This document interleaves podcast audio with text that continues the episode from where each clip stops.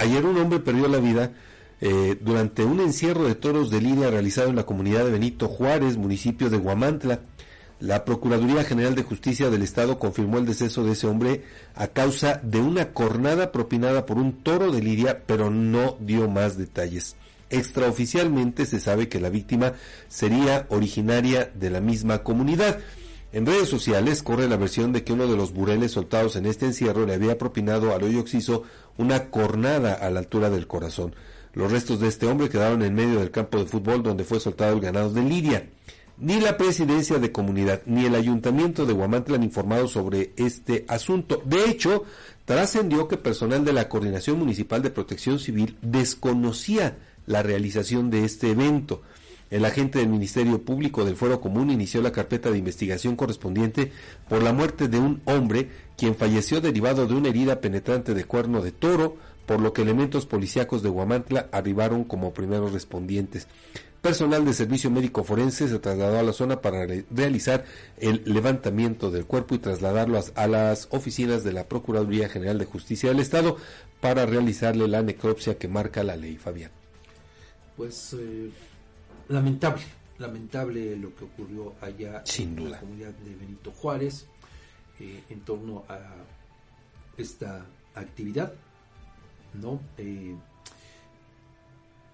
le digo, pues ahí el asunto es que no ha habido ninguna información oficial de la presidencia pues es que imagínate, si, si Protección Civil local desconocía la realización de este evento. Pero es que no solamente es Protección Civil, Edgar. Ahí también, digo, tiene un encargado que cobra, digo que cobra porque no está todos los días en sus funciones. Joaquín Angelino de Riega. Sí. En un área que supuestamente tendría eh, que, ver esto. Junto con Protección Civil, junto con otras áreas claro, del gobierno, claro. con el presidente de comunidad. Por supuesto, pero fíjate, a, lo que voy con, con, este hecho, que ni siquiera protección civil, digo, me queda claro que hay otras instancias que también tendrían que estar obligadas de, eh, e, este tipo de, acontecimientos. Pero si ni siquiera una, que en todo caso tendría que ser la primera para verificar las condiciones. no, perdón, Edgar. Ahí el primero y el responsable es el presidente de comunidad, que es quien tendría que dar la autorización para esto. Para esto. O sea, ya, y él, obviamente, con eh, las funciones que tiene, pedir el apoyo de la coordinación del resto de las autoridades, incluso hasta federales, ¿no? Pero ¿dónde está el irresponsable presidente de comunidad de Benito Juárez? ¿Dónde está?